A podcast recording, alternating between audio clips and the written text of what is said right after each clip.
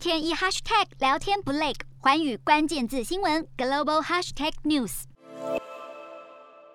自从立陶宛允许台湾代表处设立，中国开始进行各种报复，处处打压立陶宛企业。德国外交部发言人伯格十四号在例行记者会上表示，德国和欧盟一开始就与欧盟伙伴立陶宛站在一起，并密集对话。问题关键在欧洲统一对外发声与一起回应。博格说，德国的立场很清楚，就是要求中国解除对立陶宛以及欧盟内部市场所有正式和非正式的胁迫措施。欧盟执委会正在检视中国的胁迫措施是否符合世界贸贸易组织规范。博格表示，德国认为每个世贸成员国都有必须遵守承诺的国际义务，包含中国在内。另外，对中国经济报复立陶宛的行为感到不满的还有斯洛维尼亚。杨萨表示，中国对立陶宛的经济报复长久下来对各方都没有好处。另外，他也提到，正在与台湾洽谈代表处的事宜，不会是大使馆的层级，而是跟在许多欧盟国家的层级一样。这也显示出欧盟许多国家公开挺台湾、挺民主。为了展现欧盟挺民主的决心，欧盟决定对民主倒退的成员国祭出杀手锏。